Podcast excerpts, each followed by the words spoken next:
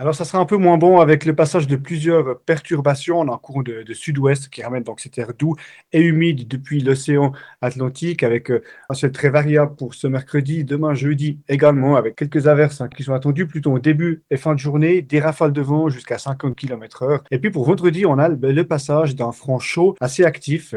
Donc là, un ciel très nuageux, de fréquentes pluies, des rafales de vent et ces températures qui vont flirter avec les 13 à 15 degrés en pleine et une limite des chutes de neige qui va remonter entre 2000 et 2500 mètres d'altitude. Pour les améliorations, il faudra attendre samedi, mais surtout dimanche, donc pour la journée de Noël qui s'annonce assez ensoleillée, calme et douce, avec plus de 10 degrés en pleine, tout comme vers 1000 mètres d'altitude.